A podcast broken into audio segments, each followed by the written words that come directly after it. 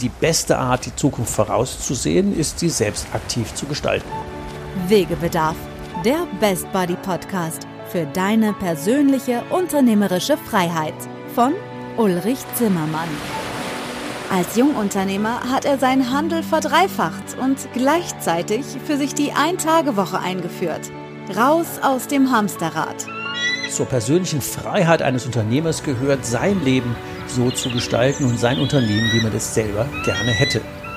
Seit dem erfolgreichen Verkauf seines Unternehmens ist Ulrich Zimmermann seit 20 Jahren Wegbegleiter für Entscheider in kleinen und mittelständischen Unternehmen. In diesem Podcast wird er, wenn du willst, auch zu deinem Best Buddy auf deinem Weg zur persönlichen unternehmerischen Freiheit. Ja, herzlich willkommen, ihr Lieben, mal wieder bei dem Wegebedarf Podcast, deinem Best Body Podcast für deine persönliche unternehmerische Freiheit. Finde ich toll, dass du wieder reinhörst und äh, dir heute auch wieder ein wenig Zeit für deine persönliche unternehmerische Freiheit nimmst und ähm, einen netten Interviewgast kennenzulernen. Was machen wir heute in der Folge? Du kennst ja meinen Fable dafür, dass ich ja ähm, es immer toll finde, wenn Leute ihre persönliche unternehmerische Freiheit in irgendwelchen speziellen Nischen ausleben und so ihrem ja, dem, der Idee folgen, die sie dann irgendwann treibt. Und genau dazu haben wir heute wieder einen spannenden Interviewgast, den ihr wahrscheinlich noch nicht kennt. Sebastian Freidank ähm, ist ja den erklären wir später mal so. Zumindest mal neben Sebastian Freitag wird es die Frage geben, was denn seine Existenzgründung mit äh, Leonardo DiCaprio, sein Startup mit äh, Leo zu tun hat, wie er denn als Berliner Startup den Ureinwohnern im Amazonas in Ecuador hilft und ähm, welche, wieso Freiheit auch Verantwortung heißt und äh, wie man als Startup dann auch ähm, tatsächlich Verantwortung übernimmt und was Sinnvolles verändert. Also alles das machen wir heute in der Podcast-Folge und am Ende lohnt es natürlich wie immer dran zu bleiben, weil es dann auch von Sebastian als Startup drei Tipps gibt, äh, was denn du mit deiner persönlichen Freiheit denn ähm, am Ende noch, äh, wie du das steigern kannst. also ganz erstmal herzlich willkommen, Sebastian, bei uns hier im Wegebedarf Podcast. Ja, hallo, schön, dass es geklappt hat, schön, dass du da bist. Freut mich. Ähm, zwei Takte zu dir. Ähm, was ich im Internet gelesen habe, wir kennen uns ja auch noch nicht so lange, ist, dass du 1991 geboren bist, also Jahre noch relativ jung bist, noch unter 30 und ähm, eigentlich auch erst seit 2016 äh, mit dem Startup, also auch noch keine vier Jahre begonnen hast und ähm, dass das Thema Persönlichkeitsentwicklung so einer der Dinge gewesen sind, die dich da beeindruckt haben oder beeinflusst haben. Deine Firma ich krieg das mit der Aussprache nicht. Guayusa. Ja, perfekt. Genau. Das war richtig gut. Guayusa an den Markt zu bringen. Und dein Claim ist ja Energize Your Mind. Ähm, ich glaube, da solltest du mal am besten erzählen, wie es zu Energize Your Mind, Guayusa und Leonardo DiCaprio, wie das denn so zusammenhängt. oh, das sind viele Punkte. Ähm, ja, okay. Ähm, also Guayusa ist ähm, ja eine Pflanze aus Ecuador, eben ein Baum im Endeffekt. Und der wird von den Ureinwohnern ähm, genutzt, um die Sinne zu schärfen, um ähm, ja durchaus auch bei Zeremonien ähm, kreative Gedanken zu fördern und ähm, einfach mal eine andere Sichtweise auf Dinge zu bekommen. Das ist jetzt im Endeffekt von den Wirkstoffen her ist es vergleichbar mit Kaffee, Mate und Guarana, außer dass Guaysa einen zusätzlichen Stoff hat und der heißt L-Theanin. Und der ist in der Lage, die Blut-Hirn-Schranke zu passieren und versetzt das Gehirn in Schwingungen, die sonst eher bei der Meditation zustande kommen. Mhm. Uh, und das ist eben super spannend. Und uh, Energize Your Mind ähm, hat damit was zu tun. Ähm, und natürlich, weil ich mich einfach ähm, nach meinem ersten Studium super viel mit Persönlichkeitsentwicklung beschäftigt habe und einfach für mich festgestellt habe, dass dieser Blick auf sich selbst und ähm, ähm ja, diese Beschäftigung mit sich selbst super wichtig ist und ähm, im Endeffekt der erste Schritt ist, bevor man überhaupt irgendwas anderes machen sollte oder kann. Ja. Sich erstmal mit sich selber zu beschäftigen. Genau. Ja. Was will ich, wo will ich hin, ja. warum tue ich das? Die Sinnfrage, die Zielfrage, ja, genau. die Antriebsfrage, genau. Motivation, ja. Und da hilft jetzt Guayasa. Guayusa. Guayusa. Ai, ai, ai, genau. ähm, was hatte denn Leonardo DiCaprio jetzt damit zu tun? Ähm, äh, der gute Leo, der, ähm, also ich habe, wie gesagt, das Studium abgebrochen damals. Ich habe Japanologie studiert und ähm, in diesem Zuge dann auch angefangen, Social Media anders zu nutzen. Also ich habe es nie wirklich viel genutzt, aber ich habe eigentlich habe ich dann angefangen, es zu nutzen und direkt so angefangen, dass ich gesagt habe, okay, Leute, die irgendwie in meinem Umfeld sind und Katzenvideos posten oder irgendeinen ja, irgendeinen Scheiß, den ich nicht sehen will, äh, die deabonniere ich und ähm, ähm, fangen eben Leute an wie Leonardo DiCaprio zu abonnieren oder auch Richard Branson oder ähm, Elon Musk und ähm, einfach um mitzubekommen, was machen die und was geht bei denen ab. Ja, Und die denken halt ein bisschen größer. Ah, die, also sehr viel größer. Und ähm, ähm, irgendwann postete Leonardo DiCaprio ähm, ein Spendenprojekt, was er unterstützt hat, ähm, und zwar an die Ureinwohner in Ecuador. Und ich bin der Meinung, das war damals eine, ähm, eine, eine Baumschule, die er äh, finanziell unterstützt hat. Und äh, damit die Ureinwohner eben Guayusa-Stecklinge vermehren können. Und ähm, ja, in, in diesem Bericht wurde eben auch erwähnt, wie, was, was ist das für eine Pflanze, wie wirkt die, wo, wie, wie wird die genutzt von den Ureinwohnern. Und ähm, jetzt vielleicht kennen deine Zuhörer den Film Limitless oder Ohne Limit. Und das wurde so ein bisschen verglichen, ähm, also die, diese Wirkung von Guayusa mit dieser Pille. Also dass man in so einen ähm, Zustand ähm, totaler mentaler Fitness kommt. Und das fand ich einfach Klärt den Geist. Ja, genau. Ja. Und das fand ich so spannend. Ähm, Und ich war sowieso auf der Suche nach eben einer Alternative zu Kaffee und Mate. Und das hat sich genau nach dem passenden Ding angehört, was ich so suche und habe mir das dann aus den USA bestellt, weil es in Europa niemanden gab, der das vertrieben hat. Ja, und das hat mich einfach dann äh, überzeugt und dann fing so der Weg an. Für einen damals 25-Jährigen ja wilder Schritt, oder? Ja, also ja, ich meine, manche hast du mir vorhin erzählt, fangen mit 15 an oder noch früher. Ne? Also, Ja, gibt es, ja. Wenige, ja. Aber die, die meisten fangen später an. Aber ich finde das einfach für Mitte 20 durchaus schon mal, gut, ich habe ja erzählt, ich war 22, wo ich übernommen habe. Ähm, aber ich kam ja aus dem Unternehmerhaushalt und habe ja schon, seitdem meine Eltern das übernommen hatten, da war ich 10, wo ich dann abends die Kasse gemacht habe und 13, 14, wo ich dann Kommissionen gerichtet habe und irgendwie mit, äh, darf man gar nicht sagen, mit 16 konnte ich natürlich Auto fahren und wenn der Außendienstler ausfiel, dann bin ich So, halt so. die Tour gefahren, das ist schon lange verjährt. Da, damals hat man das so gemacht, aber da hat man natürlich einen anderen, ein anderes Umfeld, weil da ist ein laufendes Geschäft und dann wächst man da so rein und jetzt zu sagen, da kommt ein Presseartikel und der ist irgendwie cool und das mache ich jetzt und da gehe ich eine Firma für gründen, das ist natürlich mega beeindruckend. Also der, die, dazu muss man natürlich schon sagen, ich habe mich nach dem Studium einfach viel auch äh, nicht nur mit Persönlichkeitsentwicklung beschäftigt, sondern auch wirklich mit äh, Unternehmertum, Selbstständigkeit. Ähm, ich hatte schon immer super viele Ideen, ähm, von denen einfach, also so das ein, Beispiel waren zum Beispiel diese ähm, Fahrräder, die jetzt mittlerweile in jeder Stadt rumstehen, die du dir mieten kannst, oder auch diese Elektrobikes. Und ähm, ich hab, weiß noch, wie ich in, meinem, äh, in meiner Abiturzeit gesagt habe, äh, wieso macht man sowas nicht? So ist doch, wäre doch eine geniale Sache. Und irgendwie zwei Jahre später standen überall diese Fahrräder rum, so ungefähr. Und ich hatte halt schon immer viele Ideen, habe die aber in der Regel nie umgesetzt. So. Und ähm, nach dem Studium habe ich dann einfach gesagt, ja, also ich denke, das ist für mich der Weg, den ich gehen möchte. Und ähm, habe viel auch rumgesucht, habe mich viel mit ähm, Phytoextraktion beschäftigt, also wirklich geschaut, was für Pflanzen gibt es so, was haben die für Eigenschaften und ähm, zu dem Zeitpunkt waren dann eben auch diese, diese E-Zigaretten, liefen so langsam an und ich dachte, naja, vielleicht kann man dafür ja auch so Liquids machen mit ähm, eben nicht nur Nikotin, sondern, weiß ich nicht, dann ähm, ja, gibt ähm, Damiana zum Beispiel, ist eine spannende Pflanze, die ich damals ins Auge gefasst hatte. Ähm, ja, und das habe ich aber auch nicht weiter verfolgt, weil dann Guayusa kam. Was war dann am Ende der Trigger, dann eine Firma draus zu machen? Was war so der Punkt? Äh, Der Punkt. Also einmal die Selbstüberzeugung äh, von dieser Pflanze und dann, dass ich, ähm, äh, ich habe mich halt selbst gefragt, okay, erfüllt oder kann diese Pflanze die ganzen Kriterien für ein Produkt erfüllen und ähm, ähm, kann man daraus ein, ein Business kreieren, was nachhaltig best ja, bestehen kann, was nicht nur irgendwie so ein, so ein Hype wird, ähm, was irgendwie einmal aufploppt und dann wieder wegfällt. Also so bestes Beispiel aus den letzten Jahren waren diese, diese Spin-Räder, die die ganzen Kids in den Händen hatten und Kennst du die mhm. nicht? Also ich weiß nicht, da gibt es einen genauen Namen für, aber das, das ploppte so für drei Monate auf und überall waren diese Teile zu sehen. Ähm, und ja, dann waren sie wieder weg und äh, wahrscheinlich alle auf Müll gelandet. Und sowas, eben sowas wollte ich nicht.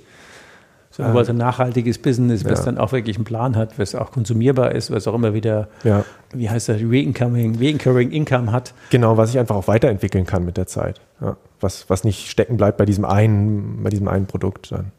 Wobei wir hatten es ja eben im Vorgespräch auch schon geklärt, das, nehmen, wir, nehmen wir die Frage schon mal vorweg. Ähm, da gibt es ja noch ein großes Bild, wo jetzt zwar nach vier Jahren Start-up und du kannst auch davon leben und es läuft auch gut und wenn man sich die, die Produkte anguckt, die, also nicht nur, dass die gut schmecken, sondern die haben auch vom, vom Look and Feel und vom ganzen so, äh, wie, wie das so ist, alles sehr proper gemacht. Mhm. Ähm, Viel Arbeit reingeflossen. Ja. Aber da gibt es ja noch ein viel größeres Bild. Wie ist das denn? Das wollen wir schon vorweggreifen. Okay. Ja. Wegebedarf, der Podcast. Dein Ziel. Also die, die große Vision ist wirklich ähm, ein, ein ja, Lebensmittelkonzern zu kreieren, der aber weit von dem entfernt ist, was man so als Konzern kennt. Ähm, die Idee ist, einen Lebensmittelkonzern zu kreieren, der auf ähm, dem Fundament der Permakultur basiert im Endeffekt. Also wir, ich möchte Lebensmittel in Umlauf bringen, die aus nachhaltiger Landwirtschaft kommen und zwar nicht nur Biolandwirtschaft, weil Bio hat an, an sich nichts mit, ähm, ja, also klar gibt es äh, Biobauern, die da sehr drauf achten, aber so dieses EU-Biosiegel sagt eigentlich nichts weiter aus. Ähm, und eine Permakultur ist ähm, ja ein, ein, eine Landwirtschaft, die ähm, ganz viele Nutzpflanzen miteinander kombiniert und ähm, dafür sorgt, dass man weder Dünger noch ähm, irgendwie Pflanzenschutzmittel braucht. Also keine Fungizide, keine allgemein keine Pestizide. Und ähm, wenn man das jetzt auf den Regenwald bezieht, wo Guayusa herkommt, dann bedeutet das eben, dass ähm, wir diese Fläche nutzen können, ohne den Regenwald dafür abzuholzen, sondern wir setzen, oder eine Permakultur ermöglicht eben, dass ähm, die Nutzung von Nutzpflanzen in einem sowieso ähm, funktionierenden Ökosystem, ohne dieses Ökosystem ähm, zu gefährden. Ne? Also man hat dann äh, zum Beispiel Bananen, Kakao, Yucca, ähm, Guayusa, alles miteinander kombiniert. Ähm, und die, die Ureinwohner Ecuadors sind da super fit, die wissen genau, also als ich da war, der, der, der Bauer hat mich äh, durch seinen Chakra, nennen die das, diese Permakultur, hat mich da durchgeführt mhm. und äh, also wirklich jeden, jeder Schritt war irgendwie, guck mal hier, da, die Pflanze kannst du dafür nutzen und die schützt die und das ist dafür und hierfür.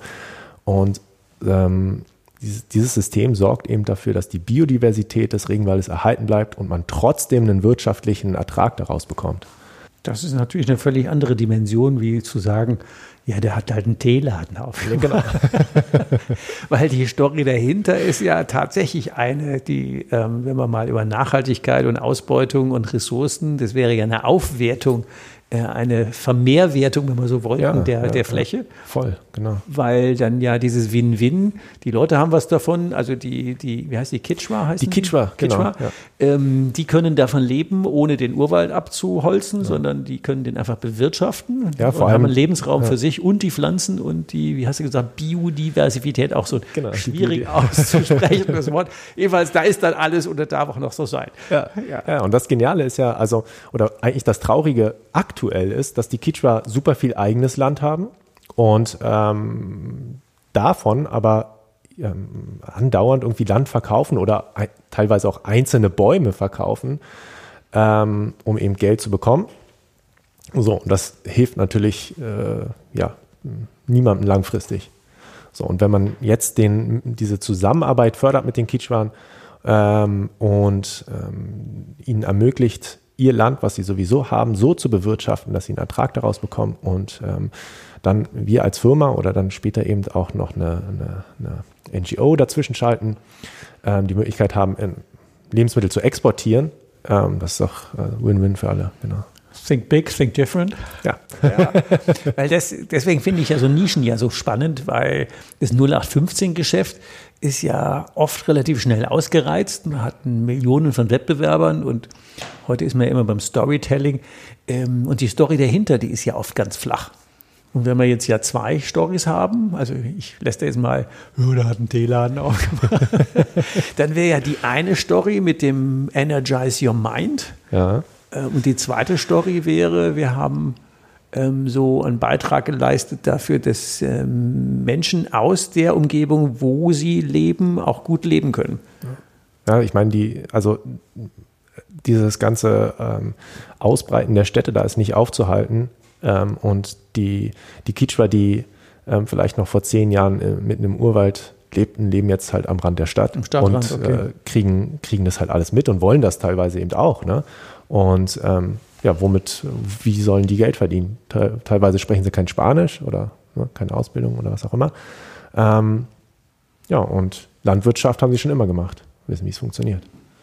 Also im Stadtrand wird dann ein bisschen schwierig. Am Stadtrand, äh, Ja, je ja. weiter sich das ausbreitet. Ne? Aber äh, wenn wir die Möglichkeit haben, das Land eben zu erwerben, und das ist in Südamerika äh, gar nicht so die große Hürde, ähm, und es dann unter ähm, Schutz zu stellen oder eben einem gewissen Zweck zur Verfügung zu stellen, nämlich Landwirtschaft. Ähm, und Ecuador ist super daran interessiert, äh, Exportgüter ähm, zu, oder eben mehr Güter zu exportieren. So, ähm, weil bringt Geld für die. Ne? Also so gesehen ist das ja ähm, dann wieder äh, der Punkt, wo man sagen kann, oder wo, wo eben auch der Staat sagt, ähm, das ist was, was, was unterstützenswert ist. Das ist natürlich eine große Aufgabe für so einen immer noch jungen Unternehmer. Also das ist ja, ich meine, ähm, wenn man bei den anderen Großen guckt, die wir eben erwähnt haben, die haben ihren großen Sprung ja meistens erst gemacht, als sie ähm, so kurz vor der 50 oder drüber waren. Dann haben die mal richtig skaliert, aber die haben ja auch 20 Jahre dahin geackert. Und das könnte, könnte natürlich sein, dass das Furchen auf dem Acker ziehen noch Noch 20 ein bisschen Jahre dauert. Nach 20 Jahre dauert, bis dann die, der, der große Sprung kommt. Was wäre denn so ähm, auch dein Ansatz zum Thema Verantwortung für Unternehmertum? Wie siehst denn du das? Verantwortung für Unternehmertum. Also genau, naja, ich meine, das ist ja genau der Punkt, ne, dass es nicht nur darum geht, irgendwie sich selbst jetzt die Taschen voll zu stopfen. Ein Unternehmen muss halt also Gewinn erwirtschaften, sonst funktioniert es einfach nicht. Ähm, aber für mich ist da einfach der, der Blick darüber hinaus zu sagen, okay, ich möchte ein Unternehmen schaffen, was äh, Wert schafft und ähm, dieser Wert muss ähm, auch für die Leute nach mir ähm, funktionieren. War was das- ein guter Antritt ist. Ja. Ich hatte ja, ich lässt da immer gern mit dem, mit der Diktatur des Quartalsergebnisses, was ja genau diesen nachhaltigen Effekt ja nicht hat. nicht hat, ja. Was, was, ne? Kannst in einem Quartal super viel machen. Ja, und ähm, dessen Namen vergesse ich immer, der ehemalige CEO von General Electric, ähm, der mir nachher, wenn er bestimmt wieder einfällt, ich keine Ahnung, warum ich den Namen nie merken kann, der ist ja als äh, Shareholder Value-Legende dafür groß geworden, dass er ja 35 Jahre lang ohne jede Ausnahme von Quartal zu Quartal den Gewinn von General Electric gesteigert hat.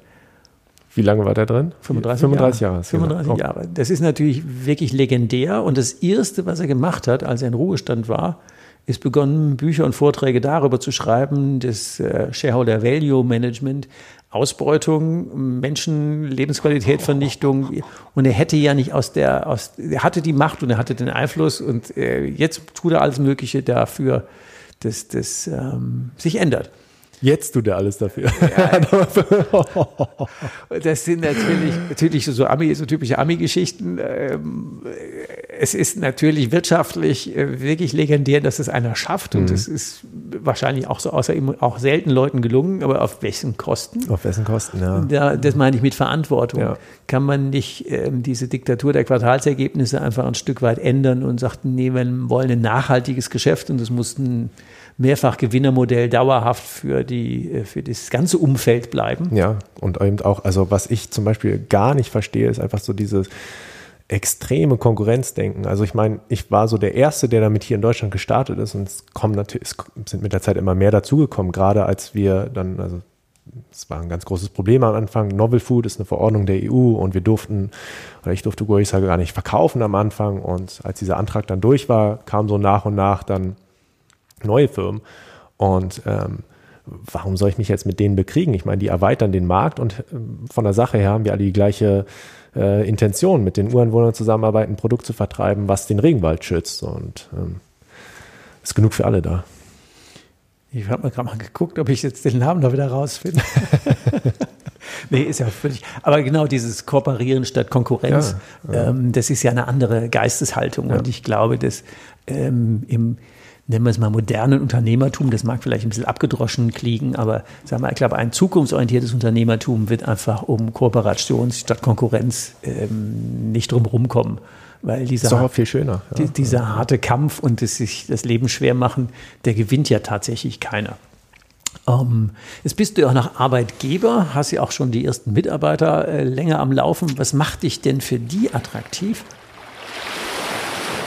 Wegebedarf, der Podcast. Auf ein Wort. Da müssen wir ein bisschen vorsichtig sein. Mitarbeiter, also ich habe keine Angestellten. Ne? Ich habe okay. Freelancer. Ähm, ähm, das heißt, die arbeiten nicht nur mit mir oder nicht nur für mich. Ähm, was macht das interessant? Ähm, ja, also zum Beispiel ähm, ganz klar, ähm, die, die Jessica zum Beispiel war einfach auch äh, von Anfang an super begeistert von, von der Idee, natürlich einerseits von den Produkten und dann aber auch von der, von der Idee, wo es hingehen soll und was, wo so wirklich so die, die Grundpfeiler von Guya, wo ich die Grundpfeiler von Guya sehe. Ne? Und das ist, ähm, das habe ich auch von Anfang an so kommuniziert und habe ihr gesagt, dass das ist mein Ding, das möchte ich und ähm, ich möchte niemanden dabei haben, der ähm, da irgendwie nicht konform mit ist oder dem das nicht gefällt oder der das nur macht, weil er jetzt äh, Summe X pro Monat bekommt.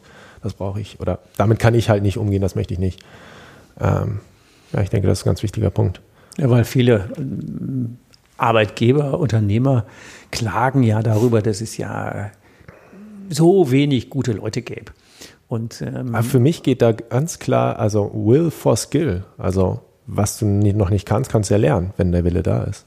Das kann man lernen, genau. Ja. Wenn die Haltung und der Sinn und der Nutzen eines Unternehmens stimmen, ähm, sortiert das natürlich Leute. Wie du sagst, wenn die nur einfach für Kohle kommen, gibt mir x Euro für Stunde und dann mache ich halt pro Stunde das und dann gehe ich wieder. Ja, und, ja. Ist ja auch völlig in Ordnung, wenn der Deal so heißt. Wenn der Deal so, ja. Aber wenn du natürlich so ein Projekt hast, nach dem Motto, ich habe jetzt mal mit ein paar Tütchen Tee angefangen und will aber irgendwann mal den internationalen Lebensmittelkonzern, der äh, durchgängig auf ähm, Permakultur und Co. basiert, mhm.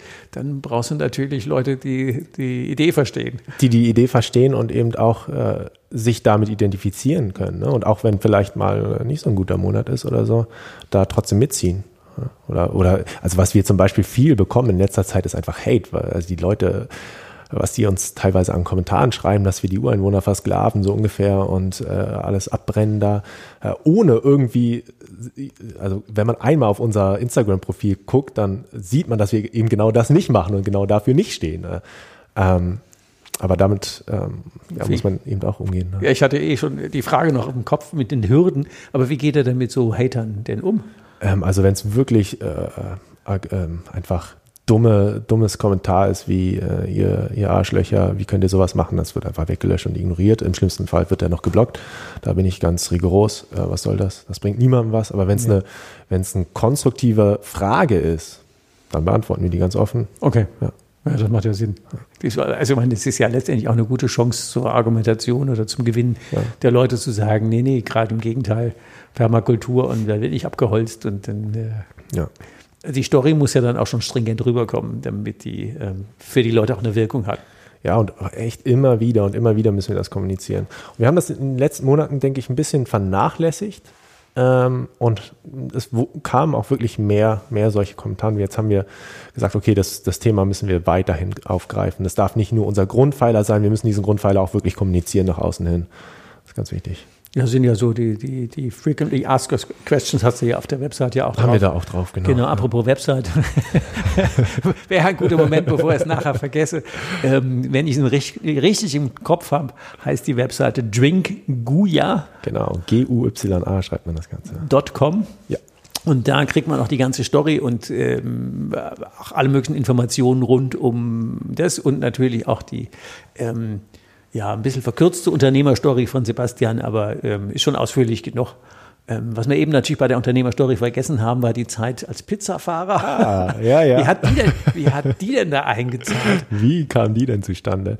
Ähm, ja, ich habe gesagt, ich habe Japanologie studiert. Das Ganze habe ich dann abgebrochen. Das hat mich einfach echt nicht bereichert irgendwie. Also ich mag die Sprache, ich finde die super spannend, äh, super freundlich und aber dieses ganze Kanji lernen, also diese Schriftzeichen hat mich äh, so frustriert. So, okay, aber wie, wie kam ich dann zum Pizzafahren? Ähm, ich, ja, es gab kein BAföG mehr, irgendwas, irgendwie musste ich, brauchte ich Geld und habe mir dann gedacht, okay, jetzt will ich aber nicht ähm, ähm, acht Stunden am Tag äh, wirklich für irgendwas hasseln ähm, und kann mich nicht mit mir selbst mehr beschäftigen, bin am Tagesende so platt, dass ich irgendwie noch auf der Couch sitzen kann ähm, und habe mir einen Job gesucht, wo ich in der Arbeitszeit ähm, mein eigenes Ding verfolgen kann, mich selbst weiterbilden kann und habe ähm, ähm, also ich habe wirklich, ich habe danach gesucht, ne? Das, ähm, ich habe gesagt, nee, ich mache nichts, wo ich äh, jetzt hier nur am Ackern bin.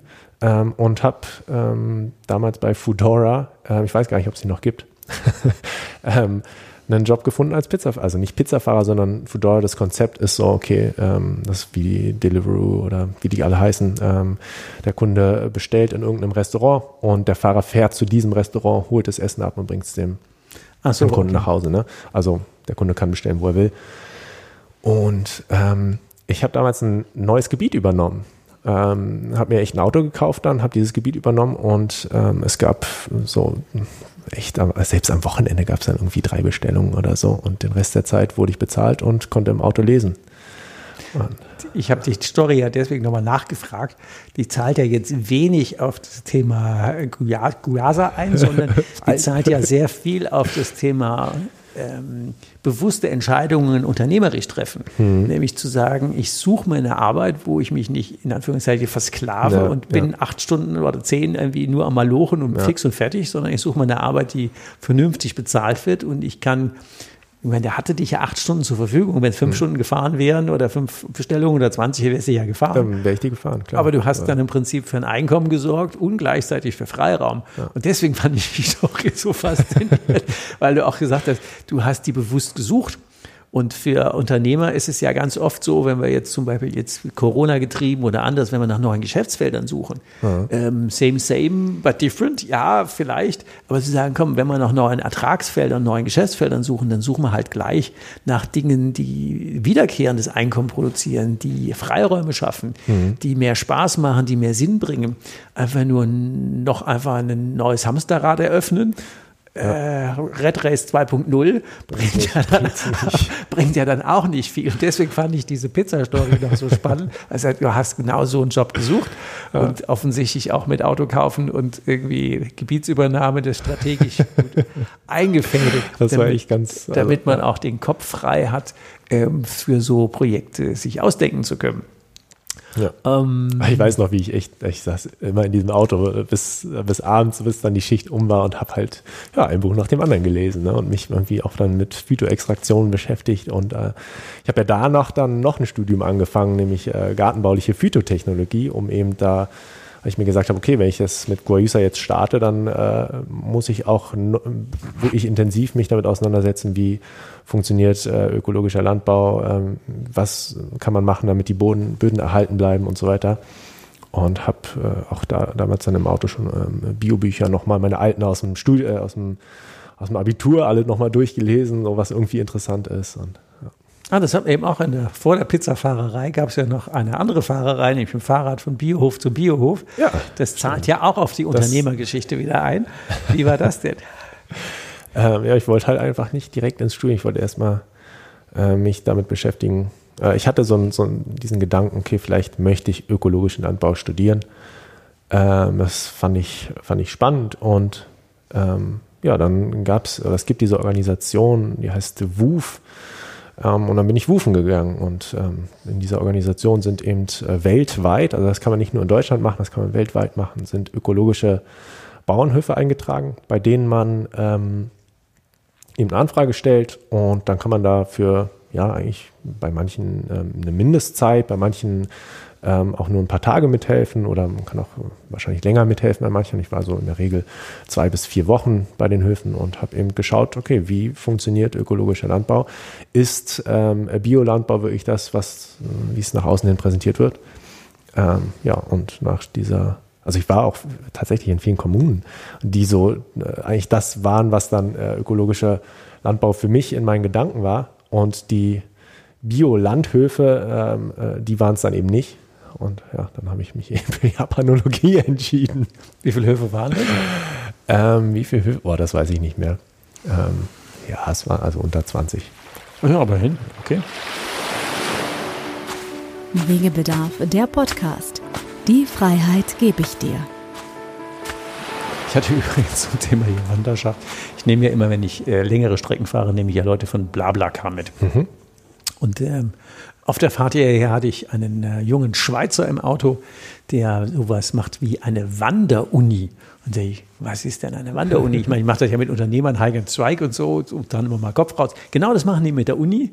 Dann sind die, im Moment waren sie zu viert unterwegs, immer mal wieder alleine und haben ein Jahr lang Deutschland ähm, zu gucken, was kann man denn hier lernen, um seinen, ähm, seine Spirit, seinen Geist, seinen, seinen ähm, den Tag war allein unterwegs, dann müssen sie mit Themen auseinandersetzen, dann sind wir in irgendwelchen Firmen, dann trampen die wieder, dann wandern die wieder. Also die sind wirklich wie früher die Handwerker auf der Walz, ja. waren die jetzt als Studenten in der Wanderuni ein Jahr lang unterwegs, um das ihren Leben Horizont und ja. das Leben, genau, Studium, ja, cool. Studium Universale. Also fand ich insofern spannend, weil ich in Unternehmern ja auch immer sage, mach eine Rauszeit, zieh dich mal raus, geh mal weg, äh, muss einen Kopf frei kriegen, äh, das eben erwähnte Hamsterrad einfach mal anhalten und, und rausziehen.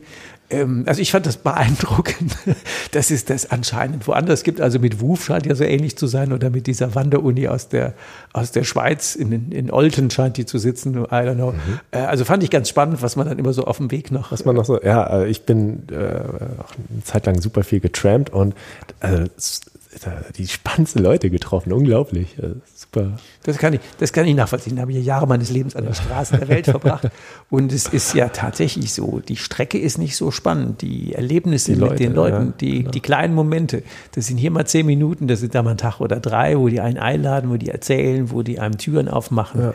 Ja, also was für Persönlichkeiten ich da getroffen habe, verrückt. Also äh, äh, gar nicht irgendwie, also teilweise wirklich ähm, äh, Unternehmer, die ähm, Millionen auf dem Konto hatten. So, also ich dachte, wow, cool. Und das passt mit ja dem auch, rede ich jetzt. Genau, und das passt ja auch zu dem Thema persönlich unternehmerische Freiheit, wenn man so die, die internen Schranken dann mal einfach wieder runterfährt, zu sagen, wie jetzt den ähm, der junge Mann, der war ja ganz begeistert, dass ich mit Tesla gefahren bin. Ich habe noch drei Meter Umweg gefahren. Und, ey, ist ja auch so, es gibt, ich glaube, zwei Menschen in Deutschland, die mit ihrem Tesla bei BlaBlaCar gemeldet sind. Äh, das haben wir natürlich gewusst. nee, da, die, ich setze doch keinen bei mir. Bei mir steht Auto und keine Ahnung. Ich weiß nicht, was da alles passieren soll. Zum Glück, toi, toi, toi, ist ja noch nie irgendwas passiert. Ähm, aber wo man diese Angst vor, vor Menschen hat, die Angst vor Vernetzung oder dass man jetzt Gesellschaftsschichten übergreifen, ich, was stellen sich ja. denn alle so an? Ja. Ja, tut man den Rucksack in den Kofferraum und dann nimmt man den mit und ja. dann schmeißt man den an der, an der, passenden Ecke wieder ab und unterhält sich göttlich zwischendurch. Ja. Und ich glaube, das, ähm, man kann doch für sich eigentlich nie mehr mehr wachsen, als sich doch mal darauf einzulassen, was tun denn andere? Ja, einfach, einfach mal zu schauen, wie sind die Sichtweisen auch anderer. Ne? Das heißt ja nicht, dass man die für sich äh, auch anwendet oder übernimmt, aber einfach, äh, das ist ja eine Horizonterweiterung in dem Moment. Ja, und wenn wir jetzt wieder zurückkommen zu unserem Interview, eigentlich heute zu sagen, du liest einen Artikel von Leonardo DiCaprio und sagst, aber wie geil ist das Projekt denn? Ich klemme mich da mal rein. Das ist ja genau dasselbe. Man muss das ja nicht lesen. Man muss ja nicht Social Media abonnieren und man kann ja vom Katzenvideo bis. kann man auch machen. Ja, ich meine, wenn es dir Spaß macht. Bis Richard ja. Benson, man kann ja schon gucken, was kann man denn von anderen Leuten lernen. Und das muss ja nicht gut oder schlecht sein, aber es ist ja immer Horizont erweitert. Und ich finde, dass das ja, je mehr Auswahl ich habe, also desto mehr Freiheit habe ich auch, mich dafür oder dagegen zu entscheiden. Aber wenn ich was nicht weiß, kann ich sie auch noch nicht mal abwählen. Ja. Also deswegen passt das schon noch in den Kontext. Wir waren eben bei Hürden. Welche Hürden musstest du denn außer den Hatern noch äh, und Mitarbeitern, die man findet oder nicht findet? Welche? Ja, oh, das war am Anfang super schwierig, ja, ja, die Mitarbeiter. Und welche Hürden musstest du denn noch nehmen? Ähm, ja, wie gesagt, also Novel Food habe ich ja schon angesprochen. Das war der, der ein Riesenbrocken. Äh, wir hätten, ne, also ich habe Guayusa anfangs dann ja, eben vertrieben und das hätte man so nicht machen dürfen. Ähm, äh, wir haben dann den Antrag gestellt. Das ist, muss man wirklich an die EU stellen und man muss dann äh, also wir mussten dann alle möglichen Analysen machen, was für Inhaltsstoffe hat Guayusa ähm, und dann wurden wir auch wurde uns gesagt, naja, äh, gibt es denn schon irgendwie Berichte, ist daran schon mal jemand gestorben?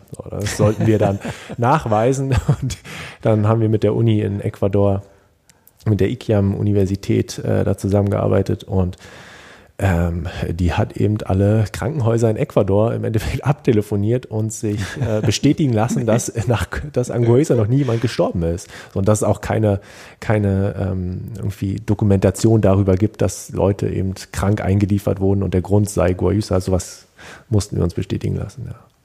Also das war, das war sehr aufwendig und alleine hätten wir das nicht gestemmt. Da haben wir dann mit äh, auch anderen Unternehmen in den USA, in Ecuador, Italien, ähm, auch in Deutschland dann ähm, haben wir uns zusammengetan und diesen Antrag gestellt. Da wieder Kooperation statt Konkurrenz. Hätte, ja, hätte ja. alleine auch keiner geschafft. Ja, ja so, ein, so, ein, Ding kostet dann wahrscheinlich 100.000 oder so. Also ja, Die, die, die ganzen Analysen hat eben die Universität übernommen, weil die einfach auch ein Interesse daran hat, ähm, ein, ein, einheimisches äh, Produkt zu fördern. Ja. wenn man den, den, den Beweis einmal hat, dann kann man den ja öfter brauchen. Es ist schon spannend, oder? Da, so die dann läuft's und dann kommt wieder der nächste und ja, der nächste äh, der immer. nächste. Äh, dann planst du und dann kommt plötzlich äh, steht eine Mauer vor dir und dann musst du da schauen, wie du entweder durchgehst oder drumherum. ja, ja, da haben wir ja immer auch wieder andere Interviewpartner und ja, aus eigener Erfahrung. Das äh, Leben geht ja nie geradeaus. In Seminaren sage ich dann alles mal, wenn die Leute sagen, ja, wenn da mal Ruhe wäre, dann sage ich immer, ja, das ist wie beim EKG. Piep, piep, genau. Piep, piep. Und der andere Ton, der Piep, der ist nicht wirklich attraktiv. der ist nicht ganz so, ja, genau. Dann ist wirklich mal Ruhe. Und ich glaube, zum Thema Unternehmertum ist dieses Piep, Piep, Piep, also es geht, glaube ich, gar nicht ohne. Es geht nicht ohne. Nee, also, und wenn dann Energize Your Mind, wenn wir dann irgendwie noch energetisiert werden, dann passt das. Mal ganz andere Thema. Jetzt bist du ja als Start-up, ähm, zwar nicht aus dem Unternehmerhaushalt, sondern selber gestartet und so von Pizza bis, hm, äh, viele Dinge muss man ja selber lösen. Gäbe es sowas wie, wenn es eine Wunschliste gäbe für junge Unternehmer, was müsste denn da als Unterstützungsleistungen eigentlich draufstehen? Was wäre denn cool? Ähm, du meinst jetzt für den Unternehmer selbst? Ja, das könnte den, jetzt am Mindset liegen oder an den Randbedingungen oder am, vielleicht gibt es sowas wie, ich hätte da gerne mal so ein Best Buddy oder irgendwie sowas zu sagen, mit wem kann man sich denn unternehmerisch austauschen? Vielleicht gibt es das ja in der Startup-Szene ohnehin. Ich bin da nicht so drin. Boah, das, also gerade das fand ich immer, es gibt zwar ähm, hier, klar, immer irgendwelche äh, Messen und äh, Veranstaltungen und so, aber ich fand das immer sehr schwierig. Habe ich äh, auch damals ja dann an der Universität oder an der, an der Hochschule probiert, da Unterstützung zu bekommen. Und es scheiterte immer irgendwie an irgendeiner bürokratischen Hürde. Ähm, äh, dann habe ich das äh, dieses Kriterium nicht erfüllt, weil ich schon im Studium war oder schon gegründet habe und dann äh, gab es keine Unterstützung. Also ich finde, das ist in Deutschland echt ein ganz, ganz großes Problem, dass da viel zu wenig Unterstützung ist. Ähm, und ähm, ja, da wäre auf jeden Fall ein Punkt, äh, wo man wo die Leute mal ansetzen können. Da. Also das wären so, so finanzielle Unterstützungen, so ja. Unter Unternehmerskills also, oder Unternehmererfahrungen oder Austausch mit anderen, die ähnlich älter, jünger in anderen Unternehmensphasen ähm, ihrer Entwicklung mhm. sind? Was ich gemacht habe, war wirklich, ich bin ähm, konkret auf andere Firmen zugegangen. Ich habe da nie irgendwie mich gescheut, sondern wenn ich gerade jetzt auch bei Novel Food, ich habe einfach die äh, andere Firmen angerufen, von denen ich wusste, die sind diesen Prozess schon durchlaufen Super. Mhm. und ähm, habe gefragt, ob die mir irgendwie ein paar Tipps geben können. Also da auf ähm, äh, nicht irgendwie ähm, sich zurückhalten, sondern ähm, nicht denken, man muss das alles alleine lösen, ähm, man muss es alleine schaffen, sondern einfach schauen, okay, wer, wer, hat die Erfahrung schon und kann der mir vielleicht weiterhelfen? Ja, und dann drauf los. Das, ist, das hat mir viel geholfen. Ähm, und das denke ich auch ein wichtiger ähm, Punkt, so was man als Mindset integrieren sollte, dass ähm, Hilfe anfordern oder nach Hilfe suchen nicht nichts Verwerfliches ist. Ähm, und ja, hm, ja, das ist Einer der Dinge, also kann ich nachvollziehen, fand ich dann, ich habe nie nach staatlichen Hilfen gesucht, das fand ich immer irgendwie viel zu mühselig. Ja, also die, die, wenigen Versuche, die endeten alle im, immer, immer in der Sackgasse, das kann ich nachvollziehen. Ne? Ja. Und der, ich hatte ja erzählt, so meine, meine Richtung, da die Ein-Tage-Woche für mich einzubauen oder zu errichten, die hatte unter anderem ja auch die Freiheit produziert, dass ich ja alle meine Wettbewerber besichtigen und besuchen konnte. und ich habe die immer gefragt, wie der Laden läuft. Ja. Und mein, von meinem Vater habe ich gelernt, man klaut mit den Augen, man kommt wo rein und scannt erstmal durch und sagt, was kann ich denn für mich mitnehmen? Und äh, dann habe ich die immer alle auf dem Kaffee besucht. Ich bin sowieso gerade in der Nähe, ich komme mal vorbei und die waren immer völlig perplex. Und dann meinte, wie, der kommt mich besuchen. und dann habe ich immer nett mit unterhalten und irgendwas habe ich immer gelernt. Ja. Ne? Also von daher kann ich das nachvollziehen, ja. zu sagen, man muss sich einfach auch den Kopf so frei machen, dass man da die Leute einfach anruft und mehr wie Nee sagen, ey, du bist doof, bleib du daheim. Das ja, was wäre denn da schlimm gewesen? Genau, ja. Dann wäre ich halt daheim geblieben. Ja. Oder hätte ich, hätte ich wieder gedreht und dann war es ja auch gut. Apropos daheim, jetzt haben wir tatsächlich schon, also jetzt sind wir ja schon 40 Minuten tatsächlich ähm, ähm, on, on, air. on air. Dann wäre natürlich die Frage, weil so 45 Minuten ist immer so das, was wir so hinwollen. Ähm, wenn man mal in Summe einen Strich drunter ziehen würden und sagen, so aus Sicht von dir als Unternehmer, als Startup-Unternehmer, was wären denn zum Thema persönliche unternehmerische Freiheit drei konkrete persönliche Tipps, die du unseren Hörern mit auf den Weg gibst? Wegebedarf, der Best Buddy Podcast für deine persönliche unternehmerische Freiheit. Für mich ist das eine, eine, eine Freiheit, selbst entscheiden zu können, wie ich die Dinge angehe und gestalte. Ähm, ja, da kommt Bürokratie wieder oft ins, äh, als Hürde einem entgegen.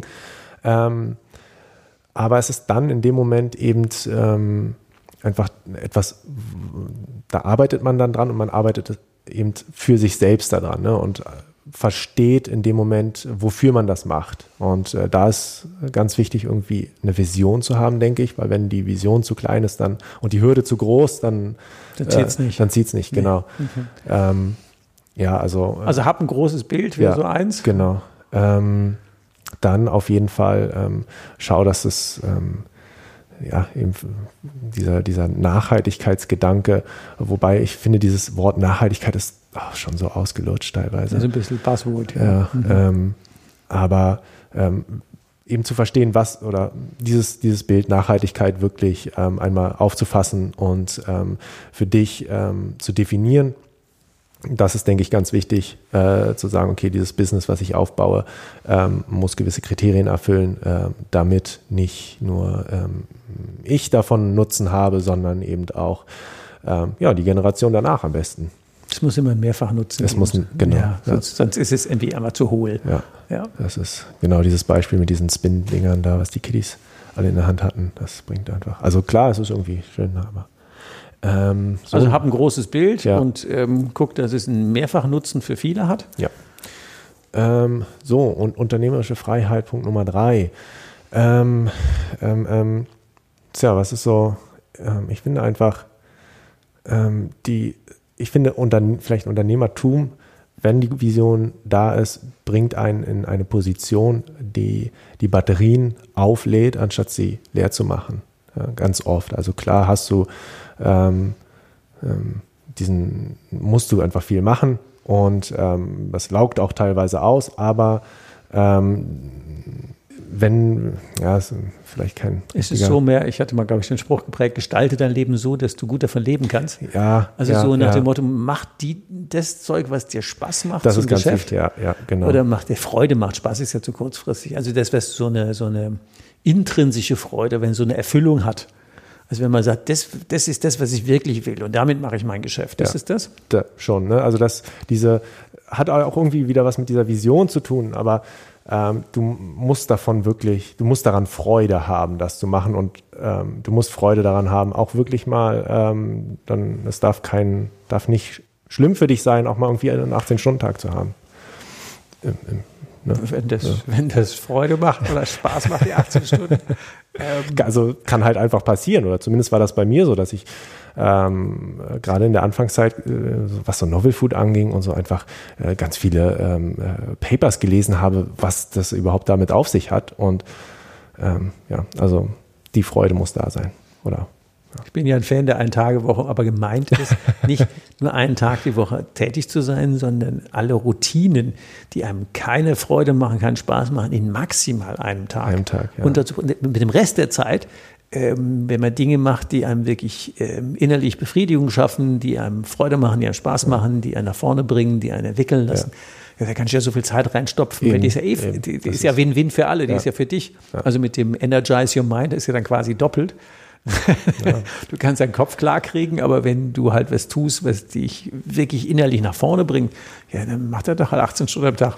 So what? Ja, ja. Das ist doch cool. Genau, ja, also da muss man auch wirklich ne, schauen. Ich weiß nicht, heißt das Eisenhower Prinzip, wo du eben äh, präferierst und sagst, also was ich zum Beispiel mache, ich mache die, kann man auch ein bisschen äh, negativ sehen, aber Post mache ich eben, ich sammle die und mache die dann gebündelt auf und dann arbeite ich die ab. Das macht mir einfach keinen Spaß. Das ist so, ja, Bürokratie ist, stelle ich immer ganz, persönlich immer ganz hinten an und auch für die Firma ganz hinten an. Nur wenn wirklich irgendwas sein muss, dann ziehe ich es nach vorne. Aber solange da ähm, kein, kein Warnbrief kommt, sondern Das ist ja was, was, das meinte ich dann auch mit meiner Ein-Tage-Woche. Ja, das habe genau, ich früher im das, Unternehmen ja, oder jetzt auch, ähm, dass ich alle Aufgaben, die mir persönlich nichts bringen, Ja. dass ich die wirklich delegiert habe. ja. Weil das das, ähm, also das halte geht. ich aber auf, auf einem extremen Minimum von Arbeiten, die ich dann trotzdem selber mache. Ja. Aber da muss aber schon viel kommen. Ne, genau.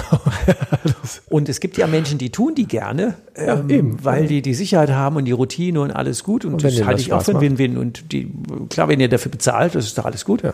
Ähm, und da muss ich doch nicht meine Zeit oder meine Energie oder meinen Kopf für Post aufmachen. Ja. Das ist ja eben auch genau, auch eben, das ist genau der Punkt, ne? Dieser Schritt von Selbstständigkeit, Ja, genau. wo, du, wo du wirklich alles selber machst, selbst und ständig, hin zum Unternehmer, wo du dann eben die Dinge auslagerst, ähm, die, die dich daran hindern, am Unternehmen zu arbeiten. Genau, am Unternehmen oder im Unternehmen arbeiten, das ist auch ein guter Schlusssatz. Dann, ähm, ach so, ja, bevor wir es vergessen, stimmt, wir müssen ja noch einen kleinen Werbeblock einbauen. ähm, haben wir, glaube ich, erstmalig, dass ich irgendwie ein, ein dass wir, klar, das hängt natürlich relativ viel an dem Produkt. Ich habe es natürlich auch ausprobiert und äh, was mir am besten geschmeckt hat, ist die, ähm, die orange Minze-Version. Es gibt ja drei Sorten. Aber was wir hier vereinbart haben, ist, dass äh, ihr als Wegebedarf-Podcast regelmäßiger Hörer äh, so eine Art Promo-Code kriegt, der heißt natürlich Wegebedarf. Also wenn ihr jetzt auf die drinkguya.com Seite und die Bestellung gebt und beim Promo-Code einfach äh, Wegebedarf eingibt, dann gibt's 15 Prozent.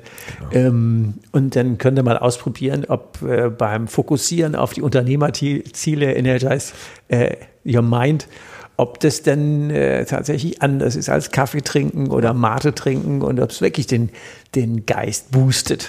Da bin ich ja mal gespannt. Ausprobieren und her mit dem Feedback. Also, ähm, dann macht's mal gut und ich freue mich, wenn wir in den nächsten Folgen wieder zusammen sind. Sag äh, herzlichen Dank, Sebastian, für das spannende Interview Danke und auch. natürlich weiterhin ganz viel Erfolg auf dem Weg zum Permakultur-Lebensmittelweltkonzern. Ja, Dankeschön. Unser neuer Jeff. Ja, so wird's kommen. Also, alles Gute. Tschüss. Ciao. Hast du noch immer Wegebedarf? Keine Sorge.